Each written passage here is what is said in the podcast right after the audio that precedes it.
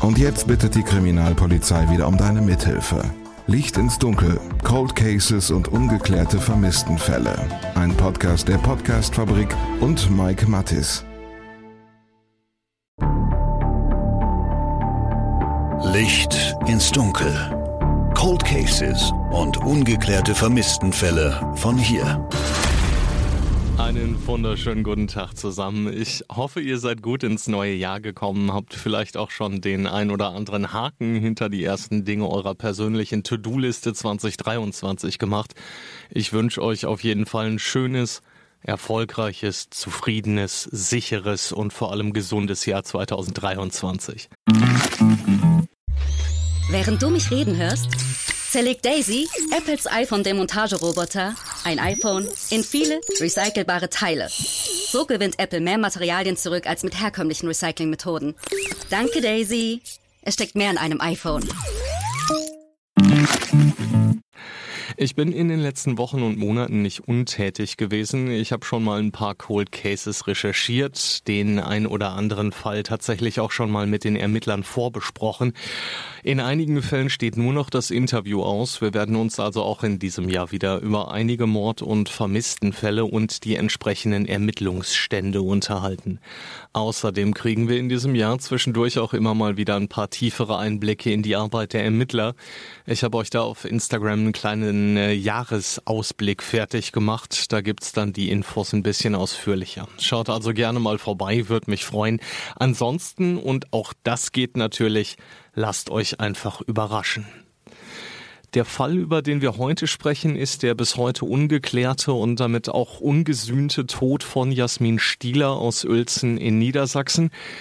Den haben mir einige von euch vorgeschlagen. Namentlich sind das Britta, Björn, Daniel, Elvira, Lena und Svenja. Das erste Mal habe ich von diesem Fall gehört im Jahr 2011. Das ist also schon ein paar Jahre her. Ich habe damals mein Volontariat in Uelzen gemacht und kenne mich von daher auch vor Ort ganz gut aus. Das Gymnasium, auf das Jasmin damals gegangen ist, liegt quasi direkt neben meinem Ausbildungssender. Da sind also keine 100 Meter zwischen. Von unserem Fenster konnte man auf den Schulhof schauen. Also ja, bei mir ist da eine direkte Betroffenheit tatsächlich bei diesem Fall. Der Fall Jasmin Stieler gehört zu denen, die viele wahrscheinlich überhaupt gar nicht so richtig auf dem Schirm haben. Und gerade weil es eben so ein grausames Verbrechen ist, finde ich, ist es wahnsinnig wichtig, dass wir hier nochmal drüber sprechen. Verlässliche Infos zu kriegen war tatsächlich nicht ganz einfach. Im Netz gibt's viele Quellen, wo ganz einfach falsche Angaben dazu veröffentlicht werden oder Informationen, die zumindest mal nicht vollständig sind. Der Stern hat damals sogar mal den Namen von Jasmin Stieler falsch geschrieben, stand dann groß und falsch in der Überschrift und das tatsächlich war nur eine Hürde bei meiner Recherche. Ich habe dann direkt bei der Polizei in Peine angerufen. Die war am Anfang für den Fall zuständig. Warum, das werden wir gleich noch sehen. Die Polizei in Peine hat mir kurz darauf versprochen, sich zurückzumelden und hat das tatsächlich auch gemacht hat mir ein Interview zugesagt innerhalb kürzester Zeit, vorausgesetzt allerdings, die Ermittlungsgruppe Cold Cases der Polizeidirektion Braunschweig stimmt dem Ganzen zu. Ganz einfach, weil die den Fall übernommen hatten, als sie 2019 ins Leben gerufen worden sind. Die Polizei in Peine, und das ist die Quintessenz gewesen, durfte mir kein Interview geben, weil sie die Pressehoheit nicht hat. Und gleichzeitig hat mir die Ermittlungsgruppe Cold Cases in Braunschweig dann auch ziemlich deutlich gesagt, dass sie mir dazu kein Interview geben wird. Es gebe in diesem Fall nichts Neues, war die Begründung. Alle aktuellen Informationen zu dem Fall seien veröffentlicht worden kann ich so nicht bestätigen. Das weiß ich aber auch erst, seitdem ich mit der Staatsanwaltschaft in Braunschweig gesprochen habe und die Informationen dann mit dem abgeglichen habe, was ich in Zeitungsartikeln, TV-Reportagen und Podcasts zum Thema gefunden habe. Da sprechen wir dann im zweiten Teil nochmal ganz ausführlich drüber. Das ist wichtig, um zu verstehen, warum der Fall Jasmin Stieler ja für die Cold Case Einheit in Braunschweig so schwer ist. Und vor diesem Hintergrund habe ich auch absolutes Verständnis dafür, dass mir die EG Cold Cases in Braunschweig kein Interview gegeben hat. Die haben verdammt viel zu tun. Auch in anderen Fällen wohlgemerkt. Ich habe euch jetzt relativ viel zu den Hintergründen in diesem Fall erzählt, ohne bisher aber auch nur ein Wort zu Jasmin Stieler selbst und ihrem Schicksal zu sagen. Und genau das machen wir jetzt. Mir ist es an dieser Stelle aber einfach wahnsinnig wichtig, dass ihr die Hintergründe kennt und vielleicht auch schon mal so einen kleinen Einblick in meine Recherchearbeit kriegt. Wir gehen heute zurück ins Jahr 1996. Helmut Kohl ist damals Bundeskanzler. Zu seinem fünften und letzten Kabinett gehören unter anderem Gesundheitsminister Horst Seehofer, Angela Merkel, die Bundesministerin für Umwelt, Naturschutz und Reaktorsicherheit und der spätere NRW-Ministerpräsident Jürgen Rüttgers als Bildungsminister. Im August 1996 wird in Belgien der Kinderschänder und Mädchenmörder Marc Dutroux festgenommen. Im September 1996 wird in den USA Rapper Tupac bei einem Attentat auf seine Limousine so schwer verletzt, dass er wenige Tage später im Krankenhaus stirbt. Auch diese Tat übrigens bis heute offiziell ungeklärt. Das ganz einfach nur zur zeitlichen Einordnung, damit ihr ein Bild bekommt, wo wir uns gerade befinden. Bevor wir starten, gibt's heute noch eine Triggerwarnung von mir. Ihr wisst, ich bin absolut kein Fan davon, weil jeder, der sich mit True Crime beschäftigt, mehr oder weniger weiß, was er oder sie sich anhört. Es geht in diesem Fall aber eben nicht nur um einen Femizid, sondern eben auch um extreme Gewalt, um Verstümmelung und um Leichenschändung. Überlegt euch also bitte gut, ob ihr das verpackt oder ob ihr diese Episode heute vielleicht mal auslassen wollt. Der Cold Case Jasmin Stieler beginnt am Samstag, den 5. Oktober 1996. Jasmin ist Einzelkind, geht im niedersächsischen Uelzen zur Schule in die 11. Klasse des Lessing-Gymnasiums. Das liegt direkt an der Ilmenau. Der Fluss fließt quasi quer durch die 34.000 Einwohnerstadt. Unterhalb der Schule liegen noch ein paar Schrebergärten, dahinter fließt die Ilmenau. Jasmin ist seit Juli 1996 18 Jahre alt und wohnt mittlerweile in ihrer ersten eigenen Wohnung. Sie ist 1,60 Meter groß, schlank und hat schulterlange blonde Haare. Ihre Eltern haben sich gerade getrennt, der Kontakt zur Familie ist aber gut, erzählt Mutter Rosemarie Schäfer den Medien später immer wieder. Man habe regelmäßig telefoniert und Jasmin sei eben auch regelmäßig zu Besuch gewesen.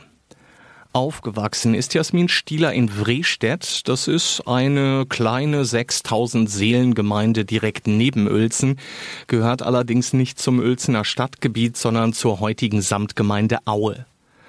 Am Abend des 5. Oktobers will die 18-Jährige mit einer Freundin zum Feiern nach Braunschweig fahren. Die Disco Atlantis soll ziemlich angesagt sein, da waren die beiden noch nie. Für alle, die sich in Braunschweig vielleicht ein kleines bisschen auskennen, das war damals im Schimmelhof in der Hamburger Straße im Braunschweiger Norden. Die Freundin macht allerdings kurz vorher einen Rückzieher. Warum ist bis heute nicht so richtig klar. Jasmin lässt sich davon aber nicht aufhalten. Sie will also alleine nach Braunschweig fahren. Sie macht sich fertig und startet in etwa gegen 19 Uhr in Richtung Bahnhof.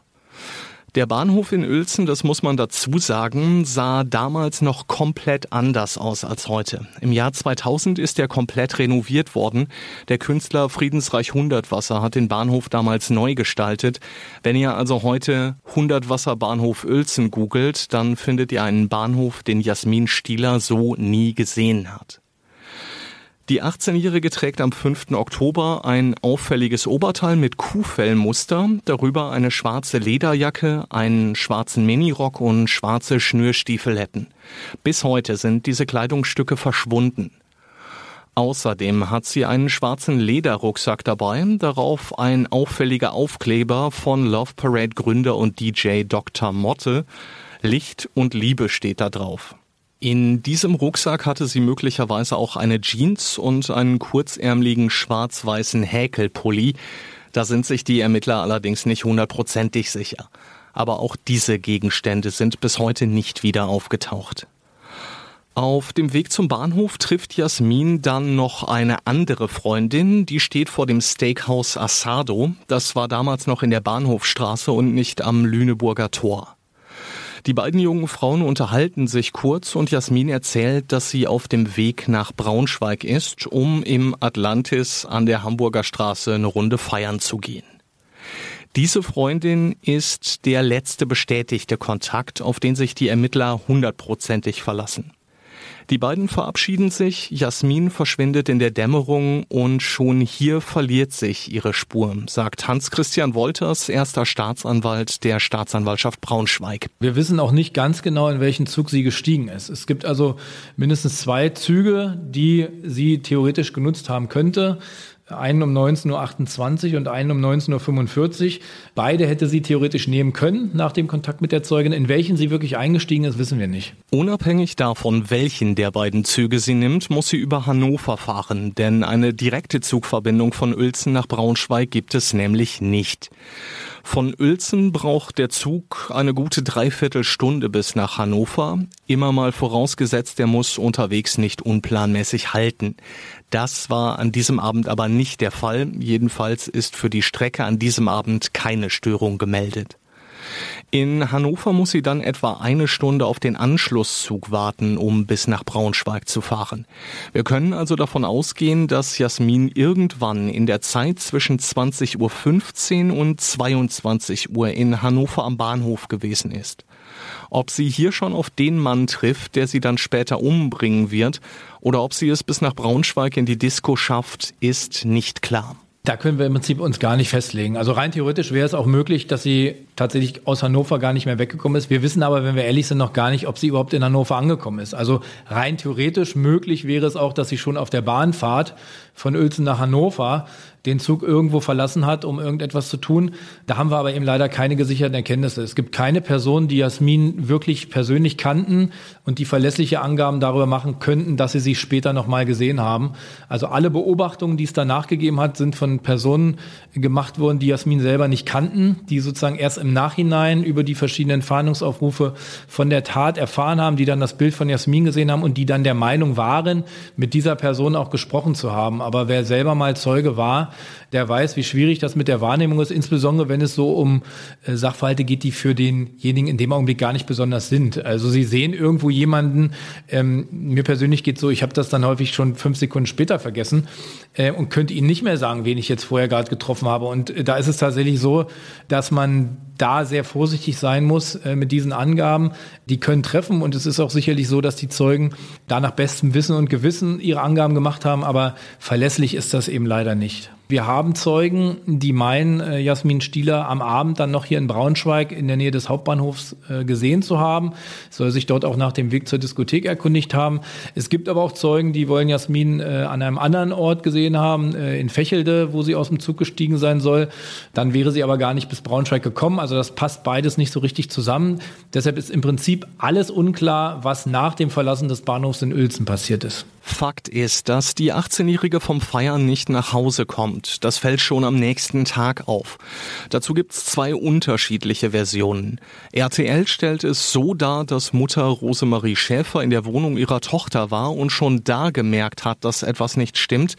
In Achtung Fahndung sagt Mutter Rosemarie Schäfer, Jasmin sei abends mit ihrem Freund verabredet gewesen, der habe allerdings vergeblich auf sie gewartet und dann eben bei ihrer Mutter angerufen, um zu fragen, wo Jasmin ist. Weil Jasmin nicht erreichbar ist, meldet ihre Mutter sie bei der Polizei als vermisst. Wann das passiert, ist für mich allerdings nicht eindeutig zu klären. In der Sendung Aktenzeichen XY ungelöst, die 1997 ausgestrahlt wird, ist die Rede von Dienstag. Staatsanwalt Hans-Christian Wolters hat mir gegenüber von Montag gesprochen und das deckt sich eben auch mit der Aussage von Jasmins Mutter. Die ersten Ermittlungen laufen auf jeden Fall sofort an, sie laufen aber ins Leere.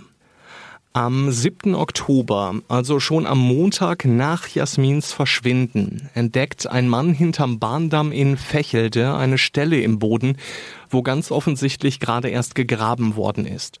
Die Erde ist hier aufgelockert und nicht so fest wie drumherum. Der Mann denkt sich allerdings nichts dabei, schließlich kippt er hier auch immer mal wieder Gartenabfälle hin, wenn keiner zuschaut. Kurz zur Einordnung für euch. Fächelde ist eine Gemeinde im Landkreis Peine, hat heute knapp 18.000 Einwohner und grenzt direkt an die Städte Braunschweig, Salzgitter und Peine. Bis zur Disco Atlantis sind es von hier in etwa 12 Kilometer. Der Bahnhof in Fächelde liegt an der Bahnstrecke Hannover-Braunschweig. Wenn Jasmin also tatsächlich mit dem Zug bis nach Braunschweig gekommen sein sollte, dann ist sie hier auf dem Hinweg auf jeden Fall vorbeigekommen. Im Laufe der nächsten Woche macht die Nachricht von Jasmins Verschwinden in Uelzen die Runde. Das bekommen natürlich auch ihre Mitschüler mit. Auch wenn wir mitten in den Herbstferien sind, die zweite Woche der Herbstferien hatte damals gerade angefangen. Mutter Rosemarie Schäfer versucht irgendwie herauszufinden, was mit ihrer Tochter passiert ist. Sie und die Polizei haben allerdings das Problem, dass niemand wirklich was dazu sagen kann. Die Schulfreundin, mit der Jasmin am Steakhouse kurz vorm Bahnhof gesprochen hatte, ist und bleibt die letzte Zeugin, die Jasmin mit Sicherheit noch lebend gesehen hat. Eine Woche später, am 14. Oktober, kommt dann der Mann aus Fächelte wieder am Bahndamm entlang. Die Neugier hat mittlerweile bei ihm gesiegt und er will wissen, was da im Boden hinter der Bahnstrecke vergraben ist. Mit einer Forke wühlt er im Erdreich und entdeckt mehrere ineinander gesteckte blaue Plastiksäcke. Als er nachschaut, bekommt er einen Schock. In dem blutverschmierten Sack findet er einen Torso. Man hat im Prinzip äh, die Gliedmaßen und den Kopf vom Torso getrennt und äh, dann die Gegenstände an verschiedenen Stellen versteckt, vergraben, abgelegt. Der Mann ruft die Polizei, die sperrt den Fundort daraufhin weiträumig ab und nimmt die Ermittlungen auf. Wenige Tage später bekommt die gegründete Mordkommission unter Leiter von Kriminalhauptkommissar Rainer Jenschock die Ergebnisse aus der Rechtsmedizin. Es ist der Torso von Jasmin Stieler. Damit steht jetzt endgültig fest, die vermisste 18-Jährige ist tot. In vielen Medien ist an dieser Stelle immer wieder das Wort Mord zu hören oder zu lesen. Ob es sich dabei tatsächlich aber auch um einen Mord handelt, ist bis heute nicht klar, sagt Staatsanwalt Hans-Christian Wolters. Das kann man ehrlicherweise im Moment gar nicht richtig sagen, jedenfalls nicht abschließend. Ähm, das Ganze kann auch ein Totschlag gewesen sein. Äh, für einen Mord müssen immer bestimmte Merkmale verwirklicht werden. Das sind einmal Merkmale, die in der Tat beruhen, wenn jemand sehr grausam tötet oder wenn er zur Befriedigung des Geschlechtstriebs tötet. Motivation spielen eine Rolle, Habgier, niedrige Beweggründe, solche Dinge. Ähm, aber wenn wir sowas nicht feststellen können, dann ist es rechtlich gesehen nur ein Totschlag. Der wird eben auch äh, bedeutend weniger bestraft und verjährt vor allen Dingen auch sehr viel schneller. Und genau das ist mittlerweile auch das Problem. Seit 2016 wäre Totschlag nämlich verjährt. Die Ermittler müssten dem Täter also mindestens ein Mordmerkmal nachweisen. Es gibt zwar diesen besonders schweren Fall des Totschlags, aber die Verjährung, die richtet sich nach dem normalen Totschlag und da tritt die Verjährung tatsächlich schon nach 20 Jahren ein. Das heißt, da sind wir jetzt schon in dem Bereich, wo ein Totschlag verjährt wäre. Mit anderen Worten, bei unserer bisherigen Ermittlungslage, selbst wenn wir jetzt einen Täter finden würden und es würde ansonsten sich aber für uns nichts Neues ergeben, müssten wir wohl rechtlich von einem Totschlag ausgehen, der wäre verjährt. Das heißt, wir könnten dann einen Täter auch nicht vor Gericht stellen. Anders würde sich das darstellen, wenn wir eben auch noch was über die Motivation des Täters herausfinden oder wenn wir auch nähere Abläufe der Tat rekonstruieren könnten, dann könnten sich eben Anhaltspunkte für einen Mord ergeben. Mord würde nie verjähren, das heißt, da hätten wir tatsächlich noch Zeit, um das Ganze dann auch gerichtlich klären zu können. Da sprechen wir dann im zweiten Teil nochmal ganz ausführlich drüber. Nach der Obduktion wissen die Ermittler der Kripo in Peine außerdem, dass Jasmin nach ihrem Tod zersägt worden ist. Es ist so, dass man an den äh, Knochen von Jasmin, die man später aufgefunden hat, entsprechende Spuren sicherstellen konnte. Also dass wir eben davon ausgehen, dass äh, tatsächlich die Knochen letztlich mit einer Säge durchtrennt worden sind. Vorher ist vermutlich eben auch ein Messer zum Einsatz gekommen. Das hat aber, wie gesagt, offenbar nur einen äh, Hintergrund eben in dem Zerteilen der Leiche. Es gab keine Spuren darauf, dass Jasmin dadurch beispielsweise zu Tode gekommen sein könnte. Zu diesem Zeitpunkt haben die Mordermittler aber nur den Torso gefunden. Die wahrscheinliche Todesursache kennen sie noch nicht. Um an Hinweise zu kommen, zieht die Polizei damals alle Register. Sie startet einen Aufruf in den Medien, sucht Zeugen, ist in den Braunschweiger Diskotheken unterwegs und befragt dort Menschen. Dafür besorgen sich die Ermittler ein Oberteil, das so ähnlich aussieht wie das, das Jasmin am Abend ihres Verschwindens anhatte.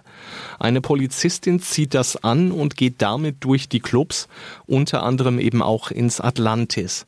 Dort verteilen sie Infozettel und versuchen es mit Durchsagen, aber all das bringt keinen Erfolg. Ich kann nur sagen, dass die Polizei da aus meiner Sicht jedenfalls äh, sehr akribisch gearbeitet hat. Die Ermittlungen, die sind ja auch erst wirklich nach Jahren beendet worden. Man hat also immer wieder versucht, äh, dort noch äh, neue Ermittlungsansätze zu finden. Und man hat aus meiner Sicht tatsächlich auch alles gemacht, was man machen kann, um irgendwie Zeugen auf die Tat aufmerksam zu machen und eventuell dann eben entsprechende Hinweise zu bekommen. Rund zwei Wochen nach dem Fund des Torsos tauchen dann die nächsten Leichenteile auf. Am 25. Oktober 1996 sind Spaziergänger an einem Strand der Ricklinger Kiesteiche unterwegs. Das ist ein Naherholungsgebiet im Süden von Hannover. Sie sehen etwas im Wasser treiben. Es ist ein Bein. Die Polizei rückt daraufhin an. Neben Beamten der Kripo Hannover sind auch Ermittler der Mordkommission aus Peine mit dabei, weil sie gleich davon ausgehen, dass es sich möglicherweise um ein Bein von Jasmin Stieler handeln könnte. Mit dieser Vermutung liegen sie richtig. Taucher suchen den Teich daraufhin gründlich ab und finden am nächsten Tag, dem 26. Oktober, das zweite Bein. Spurenmaterial finden sie hier nicht, weil die Leichenteile vermutlich schon seit fast drei Wochen im Wasser liegen. Im November liegt dann das Ergebnis einer DNA-Analyse vor. Das hatte die Polizei in Auftrag gegeben, weil an dem Plastiksack Haare gefunden worden sind. Heute wissen wir, dass es mit großer Wahrscheinlichkeit Jasmins Haare gewesen sind. Das allerdings hat die Forensik Ende der 90er mit den damaligen Untersuchungsmethoden noch nicht feststellen können und von daher findet im Dezember 1996 einer der bis dahin größten Massenspeicheltests der Geschichte in der Bundesrepublik Deutschland statt. 1300 Männer aus Fächelde und Umgebung sind dazu aufgerufen, weil sich die Ermittler sicher sind, dass der Täter sich vor Ort ausgekannt haben muss und dementsprechend höchstwahrscheinlich einen Bezug zu Fächelde hatte und möglicherweise sogar noch in der Gegend wohnt. Der Massenspeicheltest bleibt allerdings auch ohne Ergebnis. Als die Mordkommission Peine den Fall am 21. März 1997 in der ZDF-Sendung Aktenzeichen XY ungelöst vorstellt, sind Kopf und Hände der 18-Jährigen immer noch nicht gefunden. Dementsprechend haben die Ermittler auch nach wie vor keine Hinweise auf die Todesursache. Die Schulfreundin, mit der sich Jasmin am Abend ihres Verschwindens vor dem Steakhouse Asado unterhalten hatte, hat sich mittlerweile bei der Polizei gemeldet und ist vernommen worden. Ihre Aussage ist damals wie heute der letzte bestätigte Kontakt der 18-Jährigen. Hinweise, die nach der Ausstrahlung im ZDF bei der Kripo eingehen, bringen den Ermittlern auch nicht den erhofften Durchbruch. Mittlerweile ist eine Belohnung von 20.000 D-Mark für Hinweise ausgesetzt, die zur Festnahme und zur rechtskräftigen Verurteilung des Täters führen. Im Laufe der Zeit ist diese Belohnung auf mittlerweile 75.000 Euro erhöht worden. Einen Hinweis gibt's allerdings, auf den die Staatsanwaltschaft Braunschweig Jahre später ihre Anklage gegen einen Mann stützt, der damals in Fächelde gearbeitet hat. Bei der Polizei meldet sich nämlich ein Pärchen, das angibt, in der Nacht vom 5. auf den 6. Oktober Frauenschreie in einem Waldstück bei Fächelde Bodenstedt gehört zu haben. Daher heißt es später in der Anklage, der Mann soll die 18-Jährige gegen Mitternacht im Bodenstädter Holz erwürgt oder erdrosselt haben. Es gibt Aussagen, dass also so ein Frauenschrei oder Frauenschreie gehört worden sind. Und das würde möglicherweise eben tatsächlich auch zu dem Tatort in um Fächelde passen. Fächelde liegt sehr nah bei Peine. Aber mehr hat sich daraus auch nicht ergeben. Mehr hat sich daraus nicht ergeben, heißt konkret, es muss nicht zwangsläufig einen Zusammenhang zwischen den vermeintlichen Schreien und der Tötung von Jasmin Stieler bestehen. Es ist aktenkundig gemacht worden. Die Zeugen haben sich auch, wie gesagt, bei, bei der Polizei gemeldet, haben das eben auch zu Papier gebracht. Aber es hat sich daraus für uns kein Ermittlungsansatz ergeben, dem wir irgendwie hätten nachgehen können. Es könnten Todesschreie gewesen sein, aber das ist wirklich nur konjunktiv. Und trotzdem steht es dann später genau so in der Anklageschrift. Ein Dreivierteljahr nach der Tat macht wieder ein fürchterlicher Fund Schlagzeilen. Ein 15-jähriger Junge ist am 12. Mai 1997 im Hämeler Wald unterwegs. Das gehört zu Lehrte und liegt ungefähr auf halber Strecke zwischen Braunschweig und Hannover. Er findet einen Schädel. Kurz darauf ist klar, es ist der Kopf von Jasmin Stieler. Und dann hat man eine gezielte Absuche gemacht und konnte dann auch den ursprünglichen Lagerort dieses Schädels äh, auffinden. Dort finden die Ermittler weitere Halswirbelknochen. Anhand dessen können die Forensiker jetzt zum ersten Mal auch die Todesursache bestimmen. Es sind ja im Nachhinein dann ähm, einige Leichenteile von Jasmin gefunden worden. Die Leiche ist nicht komplett entdeckt worden. Es fehlen immer noch bestimmte Teile, die Hände zum Beispiel. Aber man hat den Schädel und auch eben ähm, Teile des Halses gefunden. Zwar nach relativ langer Zeit, sodass also auch der Verwesungsprozess schon sehr, sehr fortgeschritten war. Man konnte aber anhand dieser aufgefundenen Spuren feststellen, dass tatsächlich Gewalt gegen den Hals stattgefunden hat und auch todesursächlich war.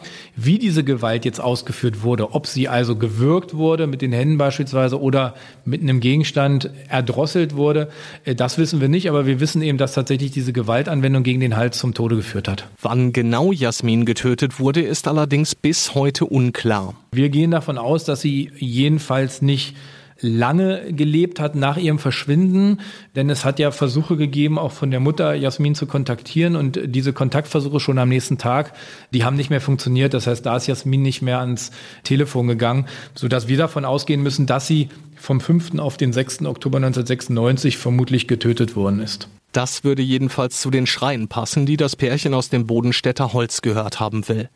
Fakt ist jedenfalls, dass der Anwohner die blauen Plastiksäcke am Montag, den 7. Oktober, zum ersten Mal bemerkt hat. Das heißt, zu diesem Zeitpunkt war Jasmin auf jeden Fall schon tot. Genauer kann die Kripo das nicht eingrenzen, denn es fehlen bis heute Tatzeugen oder Menschen, die gesehen haben, mit wem die 18-Jährige unterwegs gewesen ist, nachdem sie den Zug in Richtung Hannover betreten hat. Und was die Ermittlung noch schwieriger macht, es gibt unterschiedliche Angaben von Menschen, die sich wirklich sicher sind, dass sie Jasmin nach der Zugfahrt noch gesehen haben. Also diese Aussage mit ihrem äh, Ausstieg in Fächelde, die gibt es. Und äh, man hat ja auch in Fächelde selber, direkt in Bahnhofsnähe, den Torso äh, von Jasmin Stieler später gefunden. Das könnte natürlich dafür sprechen, dass sie da auch in der Nähe getötet worden ist. Auf der anderen Seite haben wir eben Zeugenaussagen, die wir auch nicht von der Hand weisen können. Mehrere Menschen, die sie hier in Braunschweig noch am Hauptbahnhof getroffen haben wollen, das funktioniert beides nicht. Also entweder ist sie in Fächelde ausgestiegen oder sie war in Braunschweig. Nur eins kann stimmen. Wir wissen aber im Moment leider nicht was. Was die Ermittler aber ziemlich schnell wissen, ist, dass die Ablageorte der einzelnen Leichenteile ganz offensichtlich ein Muster haben. Was auffällig ist bei den Ablageorten ist, dass man die im Prinzip tatsächlich, äh, wenn man sie verbinden würde auf einer Landkarte, dann würde eine Art Fahrtstrecke entstehen. Das heißt, die liegen alle im Prinzip hintereinander von Braunschweig aus gesehen auf dem Weg nach Hannover, ungefähr entlang der äh, Bundesautobahn 2. Und das ist für uns natürlich schon ein Indiz dafür, dass der Täter eben möglicherweise ganz bewusst diese Route eben auch gefahren ist äh, und dann immer mal wieder einen Teil nach dem anderen abgelegt hat. Konkret geht es dabei um die B65. Die Bundesstraße 65 müsste ungefähr, sage ich jetzt mal, parallel zur A2 gehen. Die A2 geht ja auch von äh, Ost nach West. Ähm, und bei der Bundesstraße ist es ähnlich. Es ist eben diese Strecke von Braunschweig nach Hannover, an der entlang dann sich diese Leichenfundorte finden. Das wird später nochmal wichtig, als die Ermittler dann einen Verdächtigen haben, den sie später auch als Beschuldigten vernehmen und ihn anklagen. Wie gesagt, da sprechen wir in Teil 2 ganz ausführlich drüber, weil das wirklich seine Zeit braucht und mir Staatsanwalt Hans-Christian Wolters da eine ganze Menge zu erzählt hat. Im Jahr 1997 suchen die Kripo-Beamten jedenfalls weiter nach Spuren und nach Hinweisen. Sie greifen weiterhin zu damals, ich sag mal, relativ ungewöhnlichen Methoden und stellen mehrere große Plakate in Braunschweig und Fächelde auf. Darauf zu sehen ist ein Porträt von Jasmin Stieler, daneben ein Kreuz und die Aufschrift Oktober 96. Darunter sind dann die Fundorte der einzelnen Leichenteile aufgelistet. Der Torso in Fächelde, der Kopf im Hämeler Wald, die Beine in Hannover. Hinter den Händen steht ein Fragezeichen und dann wenden sich die Ermittler mit dem Plakat direkt an den Täter. Es gab eine sehr große Plakataktion. Das heißt, man hat in Fächelde, aber auch in den Ortschaften drumherum äh, große Plakate geklebt und versucht an den äh, Täter zu appellieren, sein Gewissen zu befreien und eben auch der Familie in gewisser Weise Erleichterung zu bringen, indem er eben den äh, Ablageort auch der anderen Leichenteile noch nennt. Insbesondere die Hände werden ja bis heute vermisst. Die hat man nie gefunden. Und es wäre natürlich auch für die Familie schön gewesen, wenn man wüsste, Jasmin ist sozusagen auch vollständig dann begraben. Die Frage, mit der sich die Ermittler auf diesem Plakat an den Täter wenden, ist groß und gut lesbar. Ein Bild davon lade ich euch auf Instagram hoch. Können Sie damit leben, steht drauf. Die Antwort ist ganz offensichtlich ja. Denn bis heute gibt es kein Geständnis und keine rechtskräftige Verurteilung. Heißt also, der Täter läuft nach wie vor frei herum. In den Jahren 1998 und 99 gibt es zwei weitere Fälle in der Region, bei denen Leichen postmortem geschändet und verstümmelt worden sind. Auch hier schaut die Polizei, ob es möglicherweise weitere Parallelen gibt und ob der Täter möglicherweise auch für den Tod von Jasmin Stieler verantwortlich sein könnte. Wir sind auch ganz am Anfang der Ermittlungen äh, Spuren nachgegangen, dass es sich möglicherweise um einen Serientäter handelt. Es gab beispielsweise hier in der Region auch noch einen Mord an einem Jungen, der auch zerstückelt worden ist. Auch da, aufgrund dieser Zerstückelung, gab es natürlich gewisse Parallelen und für uns durchaus die Möglichkeit, dass das vielleicht derselbe Täter gewesen sein könnte. Diese Spuren sind aber letztlich im Sande verlaufen. Also alle Serientäter, die wir abgeklärt haben, die hatten entweder keinen Bezug zur Tat, konnten die Tat aus nachvollziehbaren Gründen eben nicht begangen haben oder hatten ansonsten eben gute Gründe, weswegen sie eben nicht der Täter sein konnten. Im Jahr 1999 meldet sich außerdem ein Unternehmer aus Fächelde. Er sagt aus, dass einer seiner Mitarbeiter in der Zeit rund um das Verschwinden von Jasmin Stieler sich offenbar sehr merkwürdig verhalten habe. Die Polizei leitet Ermittlungen gegen den Mann ein, kann ihm aber am Ende nichts nachweisen. Und so wird der Fall Jasmin Stieler zum ersten Mal kalt. Erst 2008 kommt wieder Bewegung in die Sache. Am Ende wird ein Mann angeklagt, es kommt allerdings weder zu einer Verurteilung noch zu einem Prozess. Das Problem, das die Ermittler heute haben, ist folgendes. Seit 2016, ich hatte es eingangs gesagt, wäre Totschlag verjährt. Offizielle Ermittlungen in diesem Fall gibt es derzeit nicht, was natürlich nicht heißt, dass Staatsanwalt Hans-Christian Wolters den Fall nicht klären will. Wenn man davon ausgeht, es war nur in Anführungsstrichen Totschlag, dann kann eben eine strafrechtliche Verfolgung nicht mehr stattfinden und dann könnte ein Täter an sich auch äh, ohne Angst vor einer Bestrafung ähm, diese Tat einräumen und eben vielleicht auch insbesondere der Mutter sagen, warum ihre Tochter sterben musste. Strafrechtlich, wie gesagt, würde das möglicherweise keine große Rolle mehr spielen, aber es wäre sicherlich äh, nicht nur für die Familienangehörigen, sondern auch für die Öffentlichkeit wichtig zu erfahren, was sich da genau ereignet hat und warum das passiert ist. Der damals ermittelnde Staatsanwalt ähm, ist leider äh, zwischenzeitlich verstorben, aber da weiß ich, äh, der hat in seiner Verabschiedung ähm, noch gesagt, dass einer der wenigen Fälle, den er sozusagen in den Ruhestand mitnimmt, das ist eben der Fall Jasmin Stieler. Und er hat es sehr bedauert, dass er tatsächlich das Verbrechen damals nicht aufklären konnte. Es gibt momentan einfach keine Spuren, keine Hinweise, keine Anhaltspunkte, die auch nur ansatzweise dafür sorgen, dass die Ermittlungen der Cold Case Unit in Braunschweig wieder aufgenommen werden. Genauso ist es in anderen Cold Cases auch. Natürlich guckt man immer, wo lohnt sich der Personaleinsatz am besten, wo hat man wirklich noch Erfolgsaussichten, entweder neue Beweismittel zu bekommen oder alten Beweisen nochmal auf den Grund zu gehen. Die Tat ist jetzt inzwischen über 25 Jahre her. Man muss auch durchaus ins Kalkül ziehen, dass es eben nach dem aktuellen Stand der Akten nur ein Totschlag gewesen ist. Ähm, mehr haben wir im Moment tatsächlich nicht. Der wäre verjährt. Das heißt, man würde jetzt auch Ressourcen investieren in einen Fall, dessen Aufklärung zwar wichtig und interessant wäre, der aber strafrechtlich höchstwahrscheinlich nicht mehr aufgearbeitet werden könnte. Das ist sicherlich auch ein Grund, den man da äh, mit berücksichtigen muss, wenn man eben auf der anderen Seite einen Fall hätte, wo man sagt, da können wir aufgrund der Spurenlage ganz sicher von einem Mord ausgehen, den könnten wir auch noch verfolgen, wenn wir einen Täter finden, dann ist das natürlich ein Fall, der eben wahrscheinlich vorgehen würde, ne, der ein bisschen mehr brennt. Und von daher ist es mir so wichtig, dass wir diesen Fall hier nochmal besprechen.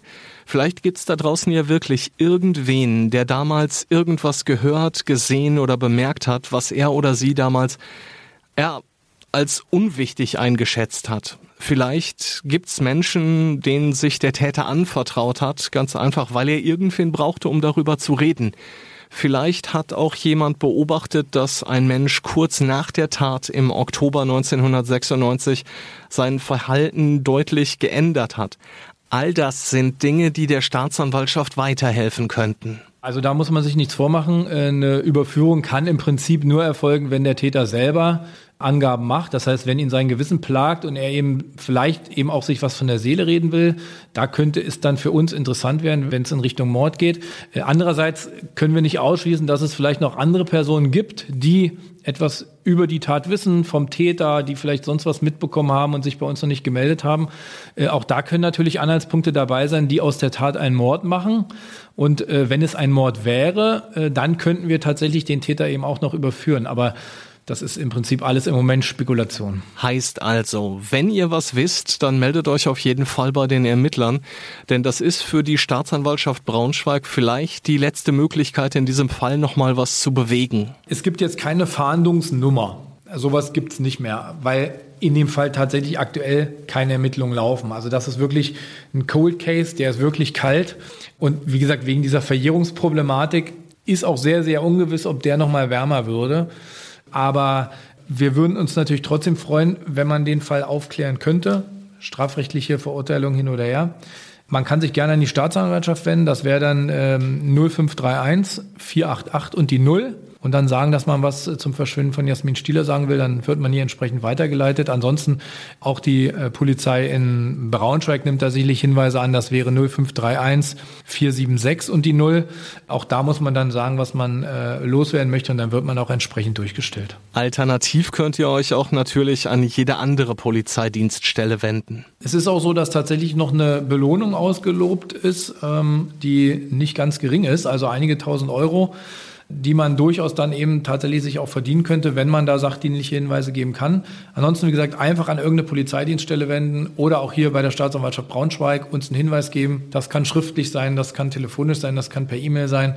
Da gibt es also alle Möglichkeiten. Äh, wir würden uns sicherlich freuen, wenn man doch nochmal Licht in das Verschwinden von Jasmin bringen könnte, wenn man wüsste, äh, warum sie sterben musste. Und das soll's für heute gewesen sein. Oder zumindest fast. Eine Meldung habe ich noch für euch. Die habe ich die Tage gesehen und ich wusste gleich, dass ich die unbedingt mit euch teilen muss. Vielleicht so als lockeren Ausklang dieser ersten Episode im Jahr 2023. Die Polizei in Worms in Rheinland-Pfalz sucht nämlich den Weihnachtsmann. Der hat in der Nacht vom 18. auf den 19. Januar versucht, in eine Tankstelle in Osthofen einzubrechen. Dafür hatte er einen Hammer dabei und hat immer wieder auf die Glastür am Eingang eingedroschen. Außerdem ist auf dem Video der Überwachungskamera zu sehen, wie er sich immer wieder mit dem kompletten Körpergewicht gegen die Tür schmeißt. Geholfen hat's nicht. Die Tür war ganz offensichtlich stärker als die kriminelle Energie. Ja, und so muss der Weihnachtsmann seine Geschenke dann wohl weiterhin auf legalem Wege organisieren. Ich bin mir tatsächlich aber nicht sicher, ob es der echte Weihnachtsmann gewesen ist. Ich meine, der wäre doch sicherlich mit Rentieren und Schlitten vorgefahren, oder? Und nicht mit einem Fahrrad? So, ihr Lieben, wenn ihr ein bisschen Zeit habt, dann lasst mir doch gerne ein Feedback da, gerne per Mail post at lichtinsdunkel-podcast.de oder gerne via Instagram Licht ins Dunkel Podcast. Zum Schluss möchte ich noch kurz Danke sagen. Zum einen an Hans-Christian Wolters von der Staatsanwaltschaft Braunschweig. Der hat sich wahnsinnig viel Zeit für mich genommen und hat mich mit einigen Infos versorgt, die ich so in dieser Form noch nirgendwo vorher gehört oder gelesen habe. Und zum anderen an die wunderbare Steffi Löschmann, Autorin und Host des Podcasts von Mord und Totschlag. Steffi hat mir ihre Rechercheergebnisse zur Verfügung gestellt. Das ist absolut nicht selbstverständlich und an dieser Stelle auf jeden Fall eine besondere Erwähnung wert. Als kleines Dankeschön kriegst du natürlich ein paar O-Töne, solltest du irgendwann mal für deine Hörerinnen und Hörer diesen Fall aufbereiten wollen. Schließen möchte ich in diesem Jahr immer mal wieder mit ein paar persönlichen Podcast-Empfehlungen. Das werden dann Podcasts sein, die ich privat höre und die ich euch einfach, ja, ans Herz legen möchte.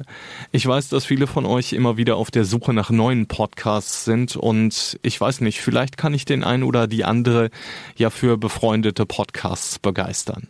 Den Anfang macht heute Steffi, der habe ich eine Vorgabe gegeben, stell dich und deinen Podcast in 120 Sekunden vor und genau das wird sie gleich auch tun.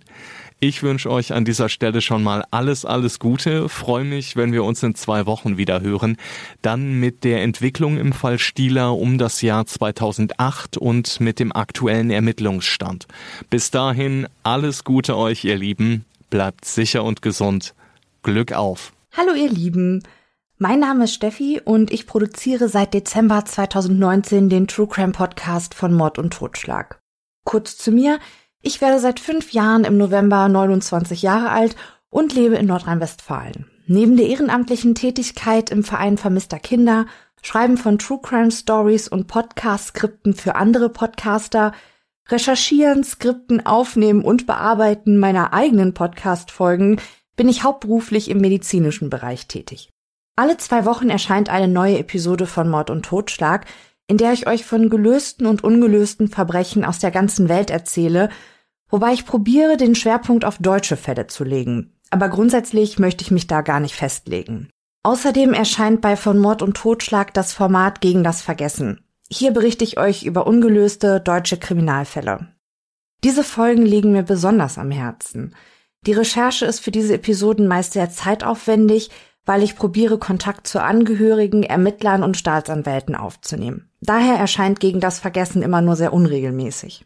Ich habe keinen journalistischen oder kriminalistischen Hintergrund, aber viel Spaß am Recherchieren und Schreiben. Wichtig ist mir, dass ich euch gut recherchierte True Crime Stories präsentiere, ohne dabei Wert auf Effekthascherei, wilde Spekulation oder dergleichen zu legen.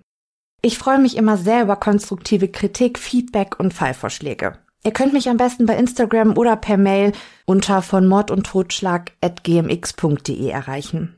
Und ein großes Dankeschön an Mike, der mir in den letzten Monaten ein guter Berater, Unterstützer und Podcast-Kollege geworden ist, den ich nicht mehr missen möchte. Danke für deinen Support.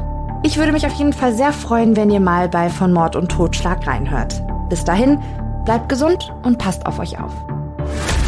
Licht ins Dunkel. Cold Cases und ungeklärte Vermisstenfälle von hier. Eine Produktion von Mike Mattis und der Podcastfabrik.